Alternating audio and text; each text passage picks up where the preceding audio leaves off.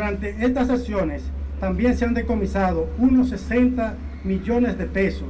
Droga ocupada en las calles en actual gestión supera en siete veces la incautada entre el año 2016 y 2020. Se van a subir una las estadísticas. Presidente anuncia Policía Nacional publicará cada semana estadísticas sobre homicidios, robos y hurtos. Tribunal envía juicio de fondo al general Adam Cáceres Silvestre y demás implicados en el caso Coral. Plenos ilegales, hubieron alteración de acta. Comisión Especial de Diputados deposita informe sobre análisis a crisis en la Cámara de Cuentas. Matan dos jóvenes a tiros en el municipio de Constanza. Policía activa localización de varios hombres. Lamento eso. 17 vacas mueren al ser impactadas por rayo en la comunidad de El Corozo de Loma de Cabrera. Declaran calles libres de metanol. Muertes por consumo de alcohol adulterado se reduce a cero. Estamos hablando de 5 billones y Valdés Albizu asegura desempeño del gobierno posicionará al país como uno de los destinos turísticos más visitados.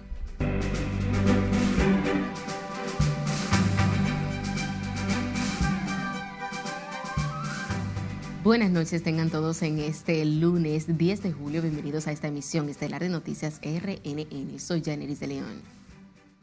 Iniciamos esta emisión estelar en la Policía Nacional que publicará cada jueves en su página web las estadísticas sobre homicidios, robos y otros delitos para que la población esté informada sobre los temas de seguridad ciudadana, según anunció este lunes el presidente Luis Abinader tras encabezar por cuarta semana consecutiva la reunión de seguimiento a las acciones y estrategias de seguridad. Y como nos dice Laura Lamar, luego del encuentro las autoridades también informaron que han sacado de las calles más de 9 millones de gramos de distintas drogas. En el día de hoy hemos tenido eh, una reunión eh, muy productiva. Como parte de la política de transparencia que impulsa el gobierno, por primera vez la población tendrá acceso continuo a las informaciones sobre los casos delincuenciales que se registran en el país y los trabajos de la Policía Nacional para garantizar la seguridad ciudadana. Ande lejito, con miedo. Ya yo, yo, estoy, estoy cero, cero y negativo del COVID. El presidente Abinader explicó que las estadísticas serán publicadas por región a partir del próximo jueves y actualizadas semanalmente. Se van a subir las estadísticas con todos los niveles de información que requieran en términos de homicidios, robos, hurtos, eh, en la página electrónica de la Policía Nacional. Por primera vez se va a hacer eso y yo creo que el pueblo, como ha sido la política de este gobierno de transparencia, necesita saber cuáles son sus estadísticas. Obviamente van a haber informaciones sensibles que no necesariamente se van a subir, pero sí las que se necesitan para que ustedes estén al tanto por región de cuáles son los niveles eh, de incidencia que tiene la policía. El mandatario ofreció estos detalles tras encabezar este lunes la cuarta reunión con los altos mandos policiales y militares, representantes del Ministerio Público y el presidente de la Dirección Nacional de Control de Drogas, donde además se ofrecieron cifras de los decomisos de distintas sustancias controladas a nivel nacional, como parte de los trabajos contra el microtráfico. Durante estas acciones también se han decomisado unos 60 millones de pesos y más de 500 millones de 500 mil dólares, lo que impacta drásticamente a las organizaciones criminales, porque ustedes saben que el crimen organizado sin recursos no puede operar. También se han incautado cientos de chalecos antibalas, más de, más de 60 eh, balanzas y otros utensilios utilizados por el microtráfico. La mayoría de los detenidos, en total más de 69 mil detenidos en la presente gestión, oscilan entre 18 y 33 años de edad y el 90% de los mismos son dominicanos y el 10% extranjeros. El presidente de la DNCD, vicealmirante José Manuel Cabrera Ulloa, dijo que estas operaciones se han concentrado en barrios de la capital, en Santiago, en zonas este y sur del país, donde las autoridades tienen informaciones sobre los grupos dedicados a este tipo de ilícitos, así como también las denuncias que recibe la Policía Nacional y la Agencia Antinarcótico a través de distintos canales. Laurila Mar, RNN. El presidente Luis Abinader, mediante el decreto 301-23, emitió el reglamento que crea la carrera del agente de la Dirección Nacional de Control de Drogas como carrera administrativa especial dirigida al personal operativo y auxiliar de la DNCD que no proviene de las Fuerzas Armadas o de la Policía Nacional. Con esta disposición se corrige el precario régimen laboral al que desde hace décadas han estado sometidos aquellos civiles que forman parte del organismo antidrogas. El reglamento regula la escala jerárquica, determinando los requisitos de ingreso, nombramiento, ascenso, traslado, desarrollo profesional, compensaciones, incentivos, retiro y demás aspectos de la carrera. Agentes de la Policía Nacional capturaron en el municipio de Santo Domingo Este a dos presuntos delincuentes que eran buscados mediante órdenes de arresto por su vinculación en al menos cuatro casos de homicidio y las heridas de bala ocasionadas a otras seis personas en, distintas, en distintos hechos delictivos. Se trata de Jacob de los Santos, de 26 años, apresado en la zona oriental, y Daniel Francisco Jiménez Sánchez, alias Chiqui, de 23 años, detenido en San José de Ocoa. Los detenidos guardan vinculación con el homicidio del primer teniente de la Fuerza Aérea, Espinosa Martínez, de 43 años, en mayo, en el sector El Cachón, Nueva Jerusalén, en San Isidro. Ahora nos vamos a Santiago, donde residentes de esa ciudad llaman a las autoridades a reforzar la política criminal para enfrentar los hechos delincuenciales y el raterismo. Esto a pesar de que las autoridades aseguran han bajado. Junior Marte nos cuenta. A juicio de algunos santiagueros, a pesar del esfuerzo hecho por las autoridades por bajar los hechos delictivos, esto aún no se percibe. A cada rato sale noticias que está atracando a uno, mataron a uno, y así sucesivamente. O sea, no ha bajado. Desde el punto de vista mío, no. Señalaron que las autoridades deben enfocarse en los robos comunes que indignan a la gente, como el robo de motocicletas, celulares y cartera. Estamos inseguros en todas partes que estamos. No tenemos seguridad en ningún lado. Yo ando como esa guinea tuesta porque todo lo que yo veo es delincuentes y atracadores. Ayer, en la mañana, de eso de las 10 de la mañana, un, compañero de trabajo fue a depositar ahí a Banco HD, que está al lado de Bellate Ramón, y le llevaron el motor afuera de una vez. ¿Cómo, ¿Cómo, te crees que están bajando? No están bajando, ¿no? Ah, digo, que la policía tiene que ponerse madura con esto. Porque dime tú, uno está uno no puede salir ni nada.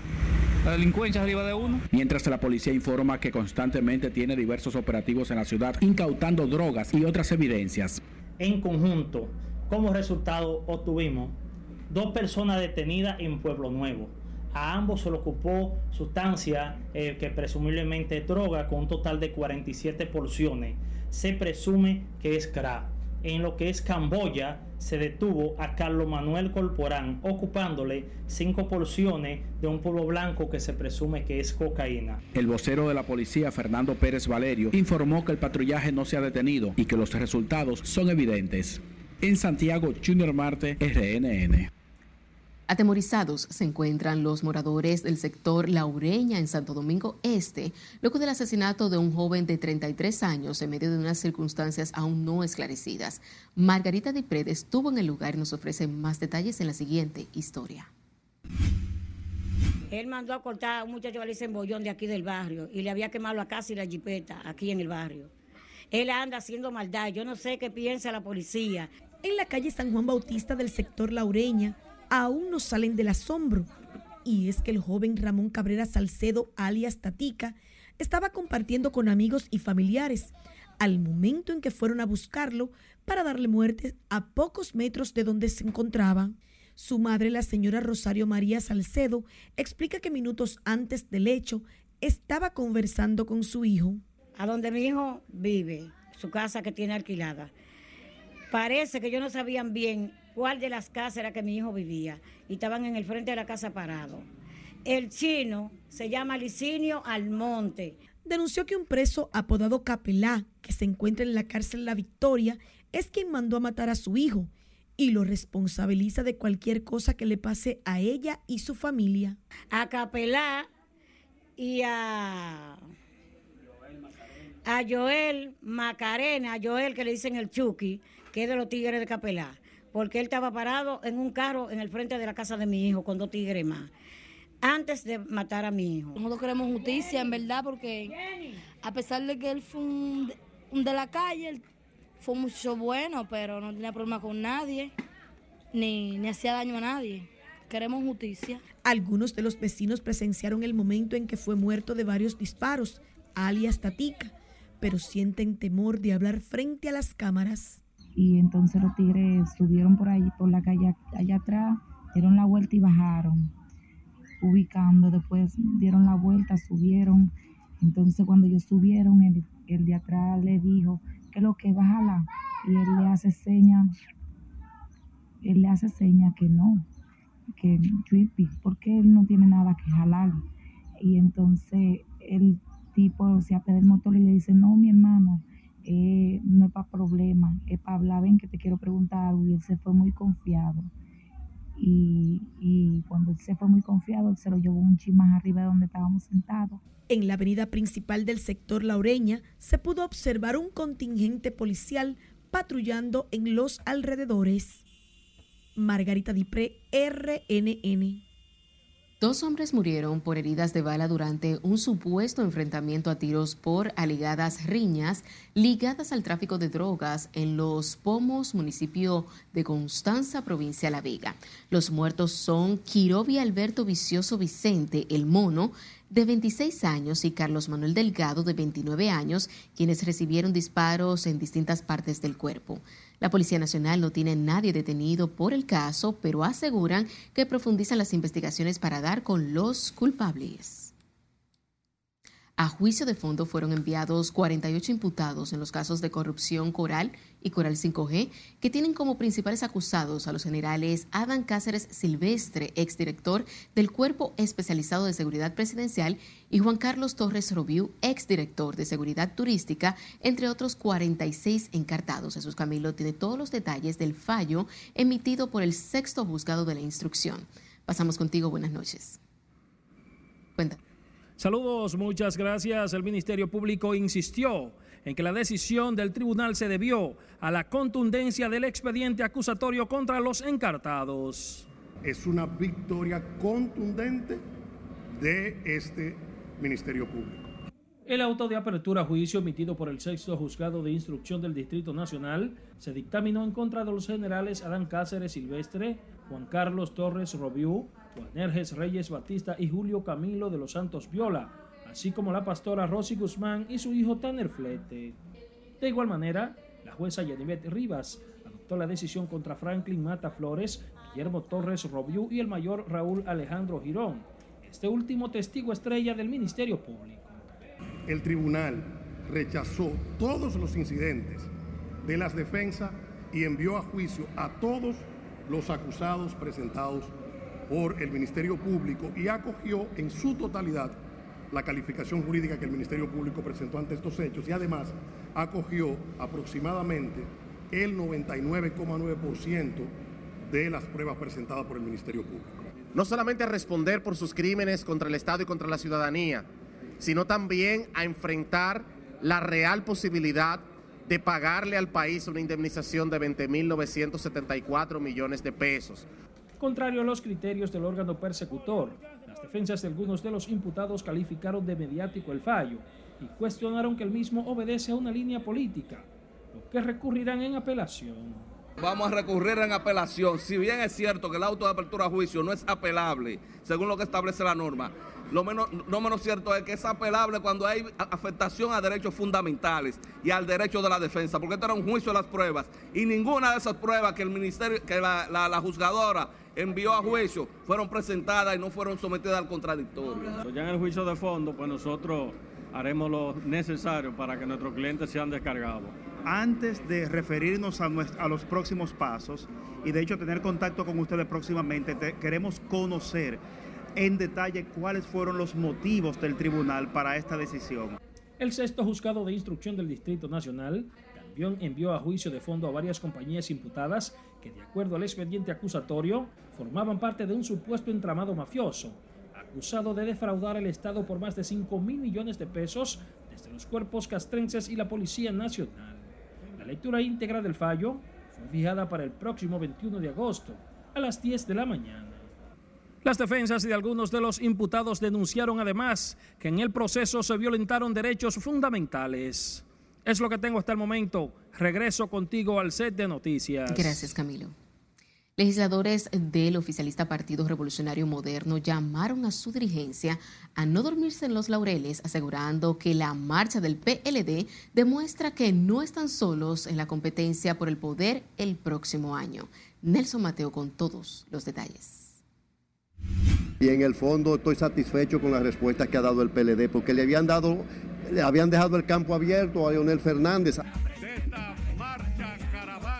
La multitudinaria marcha por la esperanza del PLD y fuerzas aliadas fue un tema que llamó la atención este lunes de los legisladores de la oposición. Es una señal a muchos funcionarios de nuestro gobierno que entiendan que ellos no están en el campo solo, que el PRM no está en el campo solo, que bajen, que aterricen realmente y que comiencen a hacer también actividades que demuestren que realmente nosotros estamos en el escenario y en el espacio en que las encuestas colocan a Luis Abinader. La Fuerza del Pueblo, al valorar la marcha Caravana Morada, aseguró que la organizada el pasado primero de mayo por ellos fue más contundente. Lo que sí que nosotros hicimos una el primero de, los el primero de mayo, Día de los Trabajadores, donde se demostró la fortaleza y la contundencia del pueblo dominicano. Nosotros lo que aquí sí queremos resaltar es, y es importante que todos lo sepan, creo que yo lo dije en el último turno en el hemiciclo, que la oposición es más que el gobierno. Pero en el PLD, según ellos, la marcha encabezada por Danilo Medina y su candidato presidencial Abel Martínez le levantó la moral a la organización opositora y a su dirigencia. Porque demostramos una vez más que somos el partido que tenemos mayor capacidad de movilización y que definitivamente estamos en el corazón del pueblo. Lo que pasa es que quienes conocen la estructura partidaria del Partido de la Liberación Dominicana, su capacidad de movilización, la, cuando tú vives las penurias que, se está, que está viviendo la República Dominicana en el día de hoy, obligatoriamente tienes que mirar el gobierno de los, los gobiernos del Partido de Liberación Dominicana. Pero hay oficialistas que consideran que pasará mucho tiempo para que esa organización recupere la confianza del electorado. Yo lo que les recomiendo es que sigan trabajando para que recuperen el partido, un partido que salió muy mal de la, de la dirección del Estado, desacreditado por un grupo de gente. Ellos a veces dicen que no eran dirigentes del PLD los que, que asaltaron el Estado. Sin embargo, congresistas PLDistas como Víctor Suárez y Magda Rodríguez aseguran que la concentración morada del fin de semana es solo uno de los tantos actos masivos en la agenda de Abel Martínez y el PLD rumbo a las elecciones del próximo año. Nelson Mateo, RNN. La Comisión Especial de la Cámara de Diputados que investigó las presuntas anomalías a lo interno de la Cámara de Cuentas depositó hoy el informe conclusivo sobre los supuestos hallazgos en la institución y las recomendaciones del lugar. Jesús Camilo tiene la historia. Hubieron plenos ilegales, hubieron alteración de actas. Aunque la Comisión Especial de Diputados que realizó las pesquisas sobre presuntas irregularidades en la Cámara de Cuentas ha dado algunos adelantos sobre las evidencias encontradas, fue esta tarde cuando depositó formalmente el informe. En su relato por escrito, los comisionados realizaron una serie de sugerencias de las sanciones que podrían enfrentar los miembros de la Cámara de Cuentas tras calificar como graves los hechos cometidos, como ha revelado el propio presidente del organismo, Hanel Ramírez.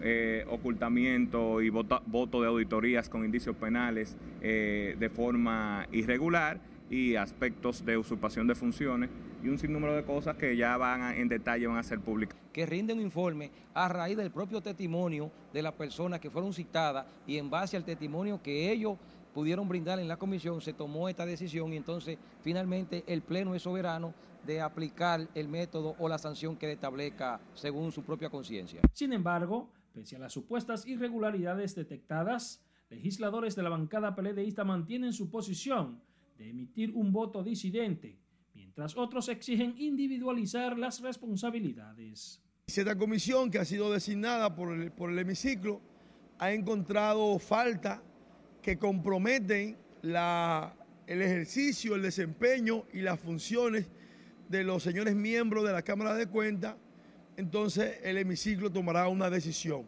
Nosotros vemos esperanza en de cada uno de los casos de esos temas del pasado y del presente gobierno sean, hagan su papel. El informe en torno a las investigaciones sobre la crisis interna por la que atraviesa la Cámara de Cuentas fue depositado por ante la Secretaría de la Cámara de Diputados, el cual podría ser conocido en la sesión de este miércoles.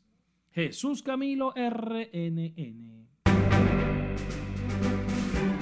Lo que produce realmente es una resistencia al microorganismo que este antibiótico. Es tiempo de nuestro primer corte comercial de la noche. Al volver, les diremos que recomiendan especialistas ante el brote de enfermedades respiratorias. Tenemos una cobertura y un crecimiento de un 190%. El gobierno asegura triplicó la inversión de medicamentos de alto costo. Una posición de privilegio que han hecho una labor invaluable. Y más de 5 millones de turistas han llegado al país durante los primeros seis meses del año. Ya volvemos.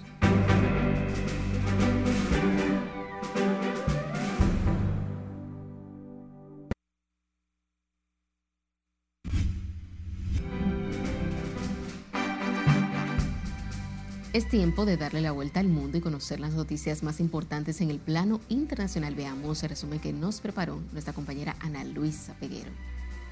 Un hombre que este sábado mató a una persona e hirió a otras tres durante un recorrido en el que disparó de forma aleatoria a transeúntes en Nueva York fue identificado este domingo como Tomás Abreu, de nacionalidad dominicana y acusado de asesinato.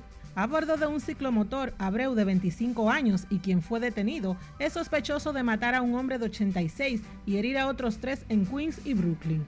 El detenido ha sido acusado de un cargo de asesinato, dos de intentos de asesinato y seis de posesión criminal de un arma, según las autoridades. Un sismo de magnitud 6.6 en escala de Richter, que se produjo a 643 kilómetros al noroeste de Puerto Rico, también fue sentido en el territorio dominicano, de acuerdo con reportes en redes sociales. El sismo ocurrió a las 4 y 28 de la tarde y tuvo epicentro en el Océano Atlántico, a 10 kilómetros de profundidad, cerca de las Antillas Menores, en específico de la isla Antigua y Barbuda. Agentes de la Oficina de Aduanas y Protección Fronteriza de Estados Unidos informaron este lunes que detuvieron a dos personas que trataban de ingresar ilegalmente tres fardos con 65 bloques de cocaína, valorados en 1,4 millones de dólares en la isla de Mona, al oeste de Puerto Rico. Según un comunicado, agentes de la División del Caribe de las Operaciones Aéreas y Marítimas de la CBP realizaban una vigilancia aérea cerca de la isla de Mona, avistaron una embarcación que navegaba a alta velocidad en dirección al noroeste de la isla, sin luces de navegación. El ex policía Marco Antonio Félix López, cuyo cuerpo apareció sin vida el domingo en Ciudad Obregón, en el norteño estado mexicano de Sonora, confesó en un video grabado antes de que fuese asesinado y difundido este lunes en redes sociales que él y sus hermanos integraban el cartel La Plaza, que fundó el narcotraficante Caro Quintero y que participaron en varios crímenes. En la filmación que circula en las redes y medios de comunicación, se escucha a un presunto sicario entrevistando a Marco Antonio, hermano de los policías José de Jesús y Carlos Armando, todos de apellidos Félix López, quienes habían sido secuestrados hace una semana por hombres armados en una fiesta familiar. El gobierno de Estados Unidos descartó este lunes catalogar el fentanilo como una arma de destrucción masiva algo que han pedido algunos republicanos, puesto que ya cuentan con las herramientas necesarias para combatir este tipo de drogas. Por ahora no vemos que catalogar el fentanilo como arma de destrucción masiva nos dé ninguna competencia que no tengamos, dijo en una llamada con periodistas Todd Robinson, encargado de la Oficina Antinarcóticos del Departamento de Estado. La Corte Suprema de Justicia de Guatemala dio este lunes vía libre a la oficialización de resultados de los comicios del 25 de junio, tras declarar sin lugar las acciones interpuestas por partidos políticos de derecha que habían dejado en suspenso el proceso electoral. El Supremo resolvió declarar improcedente los recursos de amparo que fueron planteados por partidos políticos que alegaban irregularidades en el conteo de votos, informó la Corte en conferencia de prensa. Autoridades chinas han iniciado una investigación contra un restaurante que desafiaba a sus clientes a comer 108 dumpling o empanadillas chinas, lo más rápido posible para ganar premios en la ciudad china de Yibin. La justicia alega que esto podría infringir la ley del país contra el desperdicio de alimentos, según informan medios locales. El restaurante anunció el reto que consistía en que los clientes compitieran por comerse las empanadillas picantes para ganar una comida gratis y otros obsequios en redes sociales, con el fin de atraer clientes, pero la Administración Estatal de Regulación del Mercado descubrió el concurso y declaró que abriría una investigación. En las internacionales, Ana Luisa Peguero, RNN. Epidemiólogo recomienda a las autoridades incrementar las medidas de distanciamiento, uso de mascarillas y otros cuidados del COVID-19 ante el brote de esta y otras afecciones respiratorias. También advierte a la población no automedicarse con el uso de antibióticos. Si le dice aquí no tiene la historia. Que la enfermedad está muy activa, que está expandida.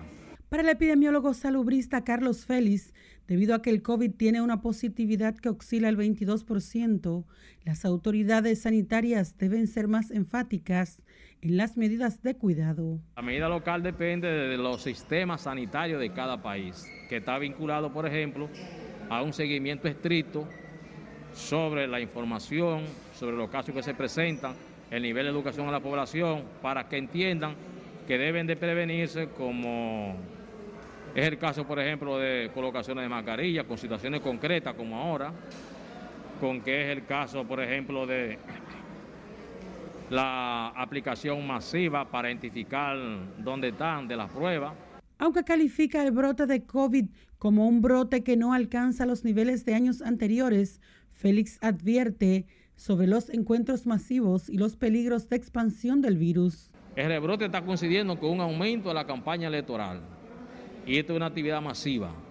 Por eso que la, por eso que la tasa de positividad se ha elevado, porque la gente está lanzada a la calle haciendo política y todo tipo de encuentros masivos. Entonces no se va a eliminar tampoco la, eh, esta enfermedad por ahora y hay que esperar entonces el ciclo natural de esta enfermedad que así es que ha venido comportándose. La también epidemióloga Margaret Rodríguez Sugiere a quienes tengan virus respiratorios abstenerse del uso de antibióticos sin prescripción médica. El uso indebido de antibióticos eh, lo, que, lo que produce realmente es una resistencia al microorganismo que este antibiótico eh, previene cuando el paciente en realidad lo necesita. O sea, si yo tomo el antibiótico ahora, que no lo necesito, puede ser que mañana sí lo necesite el antibiótico pues no va a ejercer la función que debe.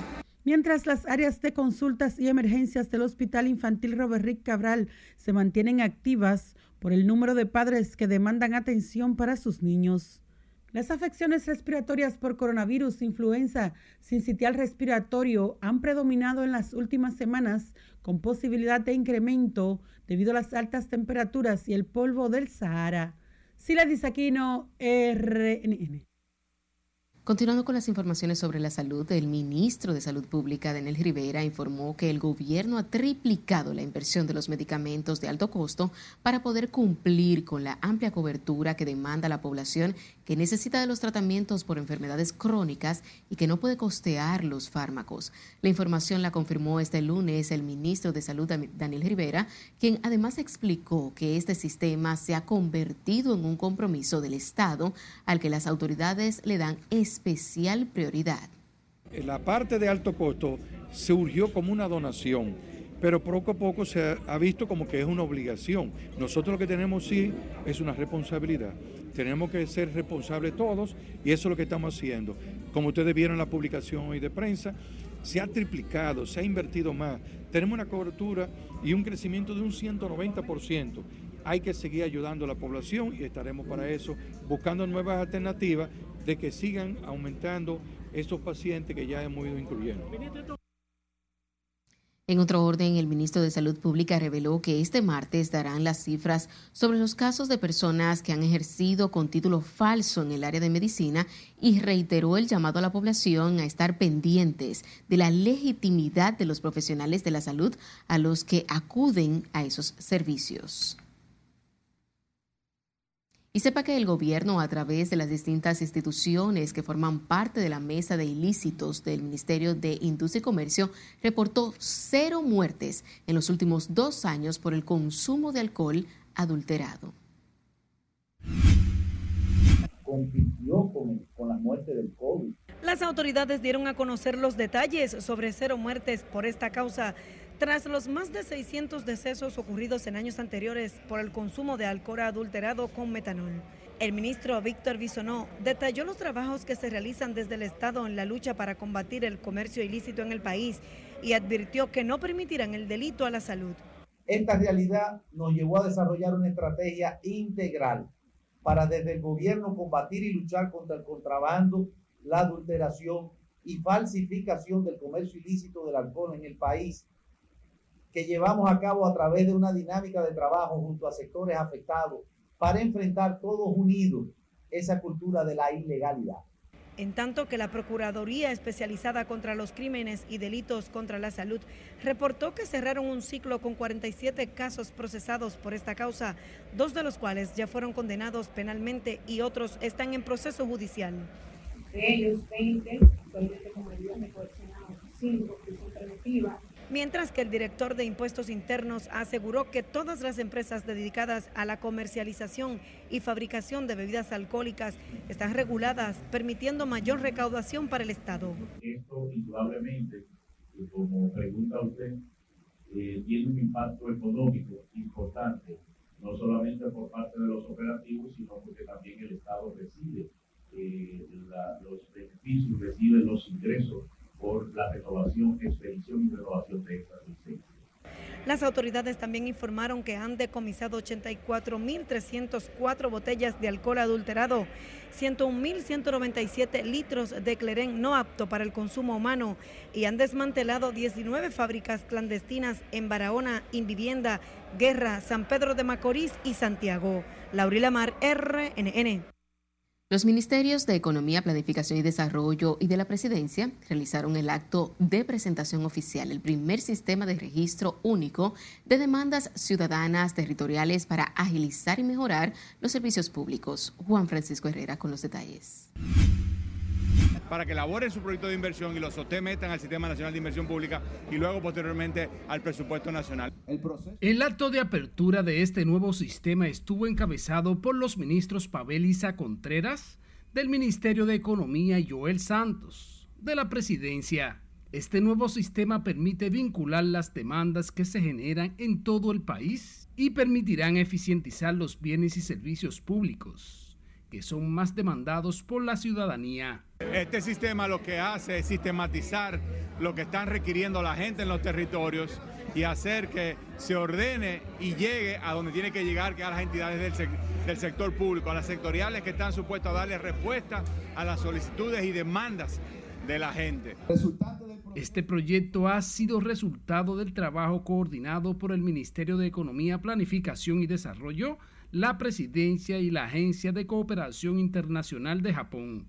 Para acercar a las personas, acercar a los ciudadanos al gobierno. Y yo creo que esto es un elemento importante que se está alcanzando con este, este registro único de demandas ciudadanas territoriales. Vamos a participar, que son muchos actores, pero esta herramienta eh, ayuda a coordinar eh, las acciones eh, para el mejor eh, uso del presupuesto que siempre es limitado. En tanto que el director de presupuesto José Rijo Prespot destacó el compromiso de las sectoriales ante el nuevo sistema, que da mayor transparencia al gasto de las instituciones. Que iniciamos el 15 de marzo del año 2021, incluimos en el calendario eh, presupuestario de formulación una primera partida de posibilidad de que la población pudiera eh, ofertar sus necesidades y sus demandas sociales. Por eso creamos una ventanilla para validar las demandas de la sociedad en el presupuesto general del Estado. El gobierno es responsable de ofrecer respuesta a las necesidades que presentan los habitantes de las distintas demarcaciones del país lo que viene a reforzar esas acciones a través de este novedoso sistema. Juan Francisco Herrera, RNN. Y una buena noticia para la economía. El gobernador del Banco Central estima que la República Dominicana superará este año la meta de 10 millones de visitantes, cifras que seguirá fortaleciendo el sector turismo en el país. Ana Luisa Peguero con más. Quiero decirles trabajo realizado por el Ministerio de, de Turismo, yo lo califico de excelente.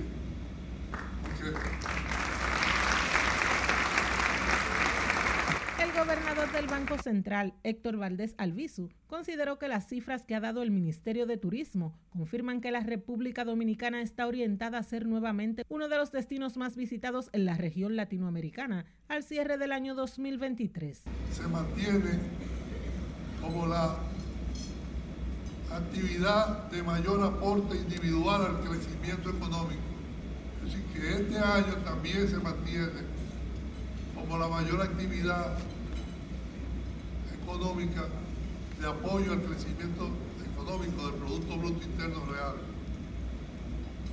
eh, exhibiendo un crecimiento real acumulado en el primer trimestre de 12.9 por enero-mayo, 12.9% respecto a igual periodo del año anterior. Valdés Albizu resaltó el buen desempeño del sector turístico y su importante aporte a la economía dominicana, enfatizando que la actividad turística se mantiene como la de mayor aporte en divisas.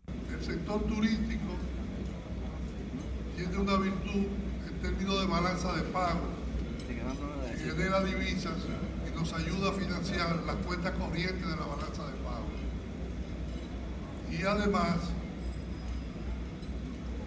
a través del turismo y a través de los dominicanos que, vienen al país y envían sus remesas, eso contribuye a dinamizar y a motorizar la actividad económica. En el evento, el ministro de Turismo David Collado explicó que más de 4.086.675 turistas llegaron al país vía aérea y 1.267.451 cruceristas.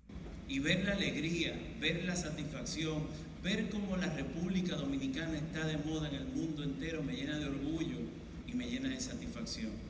Pero también los reconocimientos no se han hecho esperar. Escuchar a la ministra de Turismo de España, y aquí está su embajador, hablar de que República Dominicana es el faro a seguir. ¡Wow!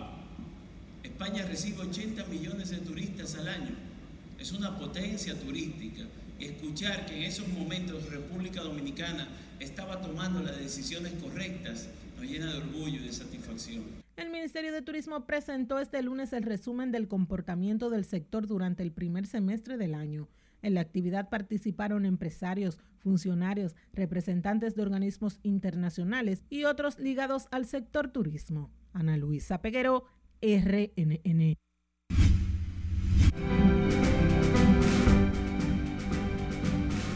Ahora vamos a ver con cuánto dinero la banca dominicana ha financiado a las MIPIMES y cuántos puntos porcentuales el país ha reducido su deuda, así como otras informaciones económicas con nuestro compañero Martín Adames. Buenas noches. Muy buenas noches. Así es, el monto financiado a las MIPIMES por parte de la banca dominicana asciende al 22.2% del monto total de la cartera de créditos del sistema financiero y al 42.3% del balance total de los créditos comerciales destinados al sector privado. Veamos.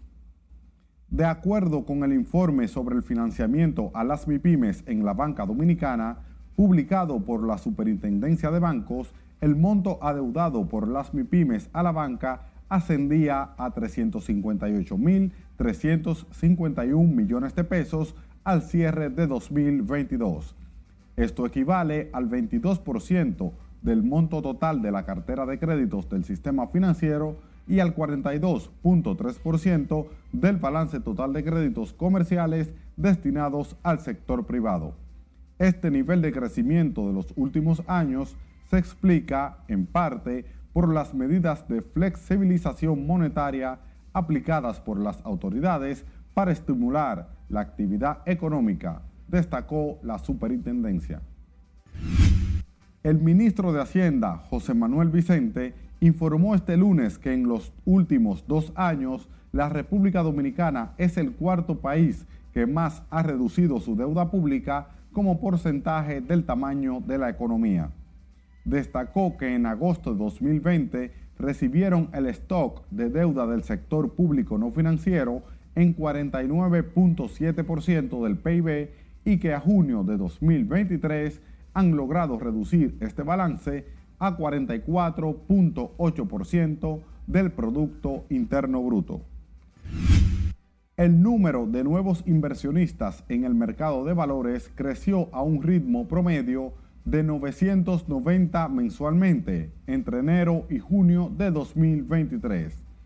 Esto significa que se sumaron 5.940 nuevos inversionistas al mercado de valores en lo que va de año. Existen actualmente unos 118.000 inversionistas con 133.189 cuentas abiertas al cierre de junio. El Ministerio de Hacienda informó que el gasto de capital entre enero y junio de este año fue de 61.125 millones de pesos, equivalente a un 0.9% del Producto Interno Bruto, mostrando un incremento interanual de un 31%, equivalente a 14.489 millones adicionales. La entidad precisó que este aumento está explicado por los 7.583 millones de pesos de las obras y construcciones en proceso y el aumento de 7.205 millones en las transferencias de capital, destacándose las realizadas al fideicomiso para el desarrollo del sistema de transporte masivo de la República Dominicana, FITRAN, que ejecuta la construcción del monorriel y el teleférico de Santiago. Como pudieron ver, el Estado ha estado haciendo una gran inversión de recursos en la ciudad de Santiago con la construcción del monorriel. Hasta aquí las económicas. Continúe con la emisión estelar de Noticias RNN. Mucha Nos vamos a nuestra segunda pausa comercial cuando estemos de vuelta. Cinco meses han pasado desde la desaparición de Frainier Ciprián Montero y aún se desconoce su paradero. Se perdió cosa material que no fue vida humana, porque eso se repone. Además, les tenemos todos los detalles sobre la muerte de vacas por descarga eléctrica. Agradecer el gesto de solidaridad. Y el COE entrega equipos a medio ambiente para combatir incendios forestales.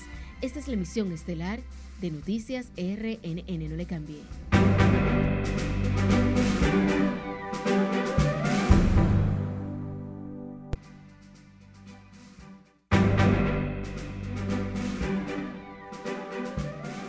Gracias por la sintonía. Seguimos con más informaciones.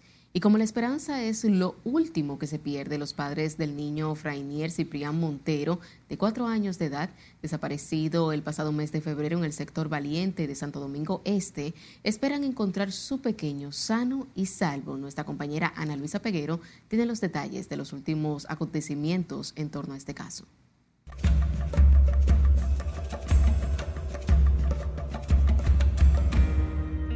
Nosotros no hemos dejado de buscar, pero tenemos mucha fe en Dios.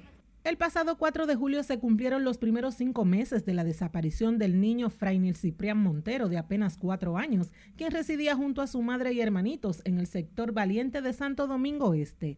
Su madre, la joven de Montero, manifestó que aunque han pasado varios meses no se cansa de buscarlo y no pierde la fe en Dios. Yo sé que Dios va a obrar. Yo sé que yo voy a dar testimonio de que Dios el niño fue visto por última vez aquel sábado en la tarde cuando se dirigía a su humilde vivienda, luego de haber visitado a su madre en la banca de loterías que elaboraba.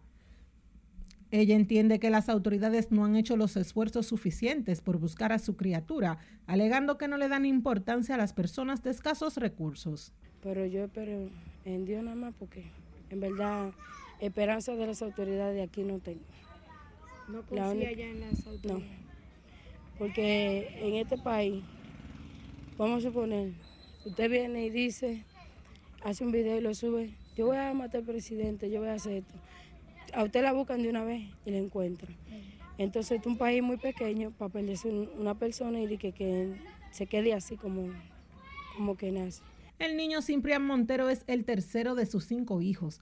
Su padrastro, José Luis Suero Jorge, dice que mantienen la esperanza de que aparecerá sano y salvo. Él tiene que ayudarme a proteger a mi hijo. Aquel que se lo llevo es un fuerte, sí, pero él no le va a poder hacer daño. Porque Dios no lo va a permitir. Y esa es la fuerza, esa es la fe, la vida. Y todo es Dios nada más. Lo que pasa es que no tenemos la fe la tengo un poco caída. La joven madre pide a cualquier persona que identifique a su hijo que por favor los llame a los teléfonos 829-377-9322 o al 829-536-1529. Ana Luisa Peguero, RNN. Residentes en el Distrito Municipal Carreras de Yeguas en San Juan de la Maguana denunciaron las vicisitudes por las que llevan varios meses atravesando debido a la falta de agua potable, por lo que piden a INAPA resolver esa situación. Julio César Mateo nos cuenta. Según amas de casas, llevan varios meses comprando agua hasta para bañarse. Afirman que en las matas de Farfán existe un acueducto múltiple construido por el gobierno pero el agua no se reparte de manera equitativa. No tenemos dinero para comprar agua, compramos agua diario y el agua no la están mandando como he debido mandarla para acá, para Caña Segura. Caña Segura está ciego, está ciego con los plomeros de aquí de Caña Segura. Estamos aquí solicitando una ayuda, por favor, que nos vean como lo que somos, comunidad de afectada.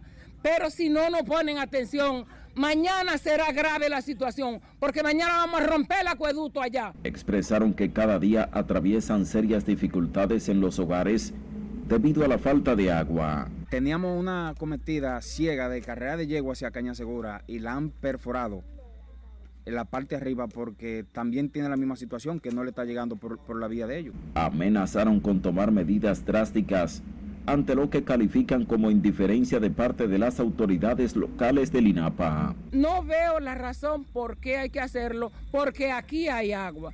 Porque en vez de una presa tenemos dos presas y están llenas las dos.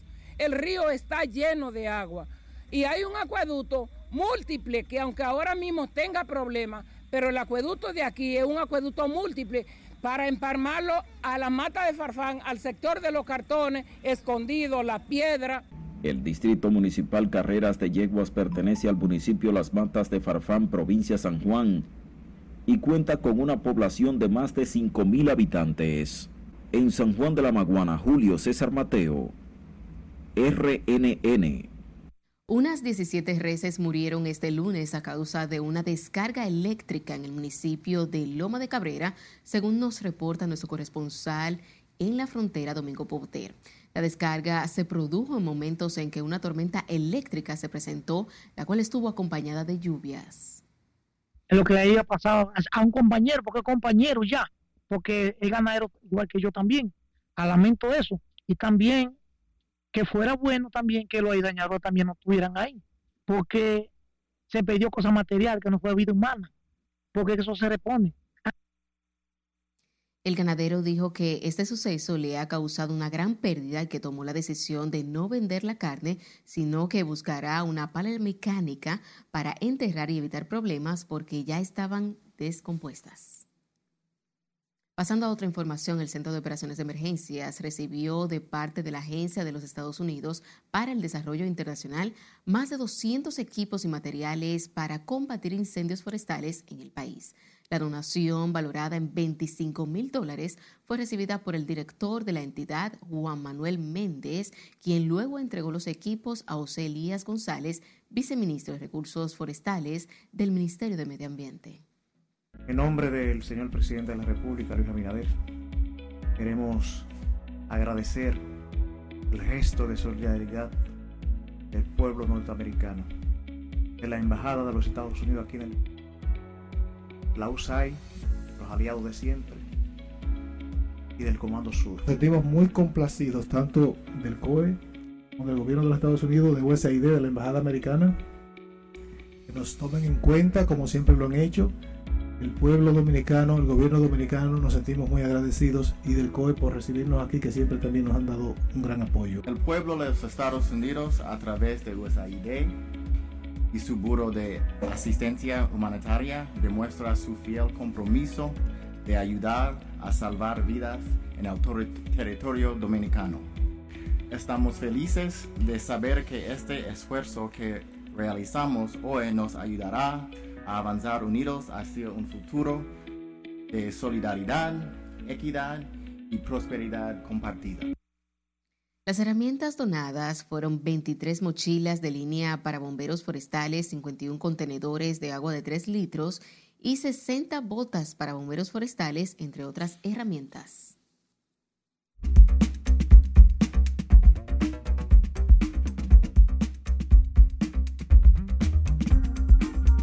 Soy Mía Sánchez con el informe del tiempo.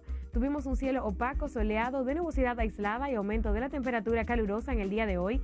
No obstante, los efectos locales, así como el viento del este-sureste, inducirán en sectores puntuales de Monteplata, Monseñor Noel, Santiago Rodríguez y San Juan principalmente, en lo que queda de noche y madrugada, algunos chubascos pasajeros de corta duración y tronadas esporádicas.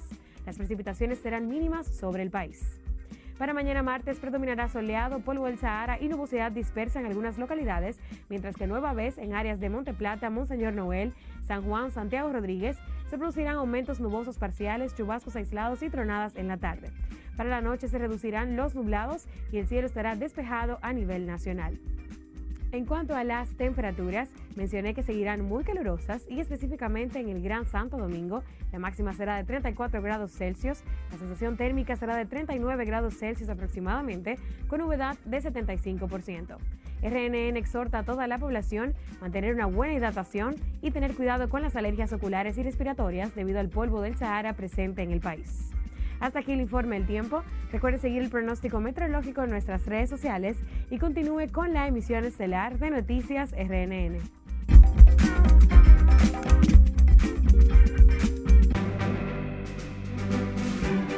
Es momento de nuestro último corte de la noche cuando estemos de regreso.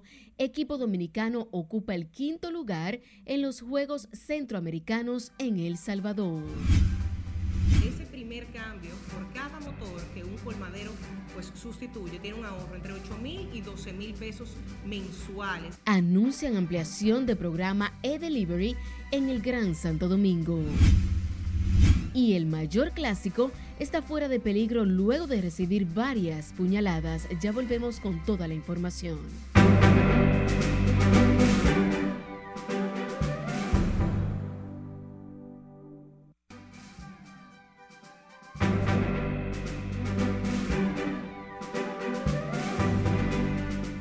Seguimos en vivo con más informaciones. La República Dominicana alcanzó el quinto lugar en el medallero este fin de semana durante la versión 24 de los Juegos Centroamericanos que se realizaron en El Salvador.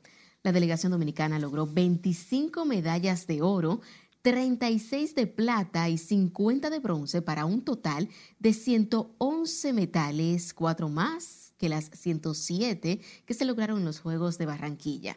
Durante la última jornada de este sábado, el país obtuvo un espectacular rebase para retener el quinto lugar en los Juegos Centroamericanos y del Caribe por cuarta ocasión.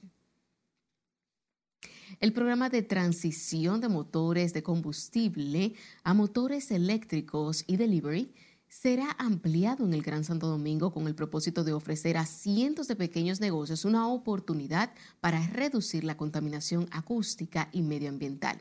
La alcaldesa del Distrito Nacional, Carolina Mejía, y la directora de la Nature Power Foundation, Laura Rojas, explicaron la importancia de este proyecto que inició el pasado año como un proyecto piloto y ahora se amplía a 2.000 unidades eléctricas y esto con las informaciones que el BID ya tiene y la data que tiene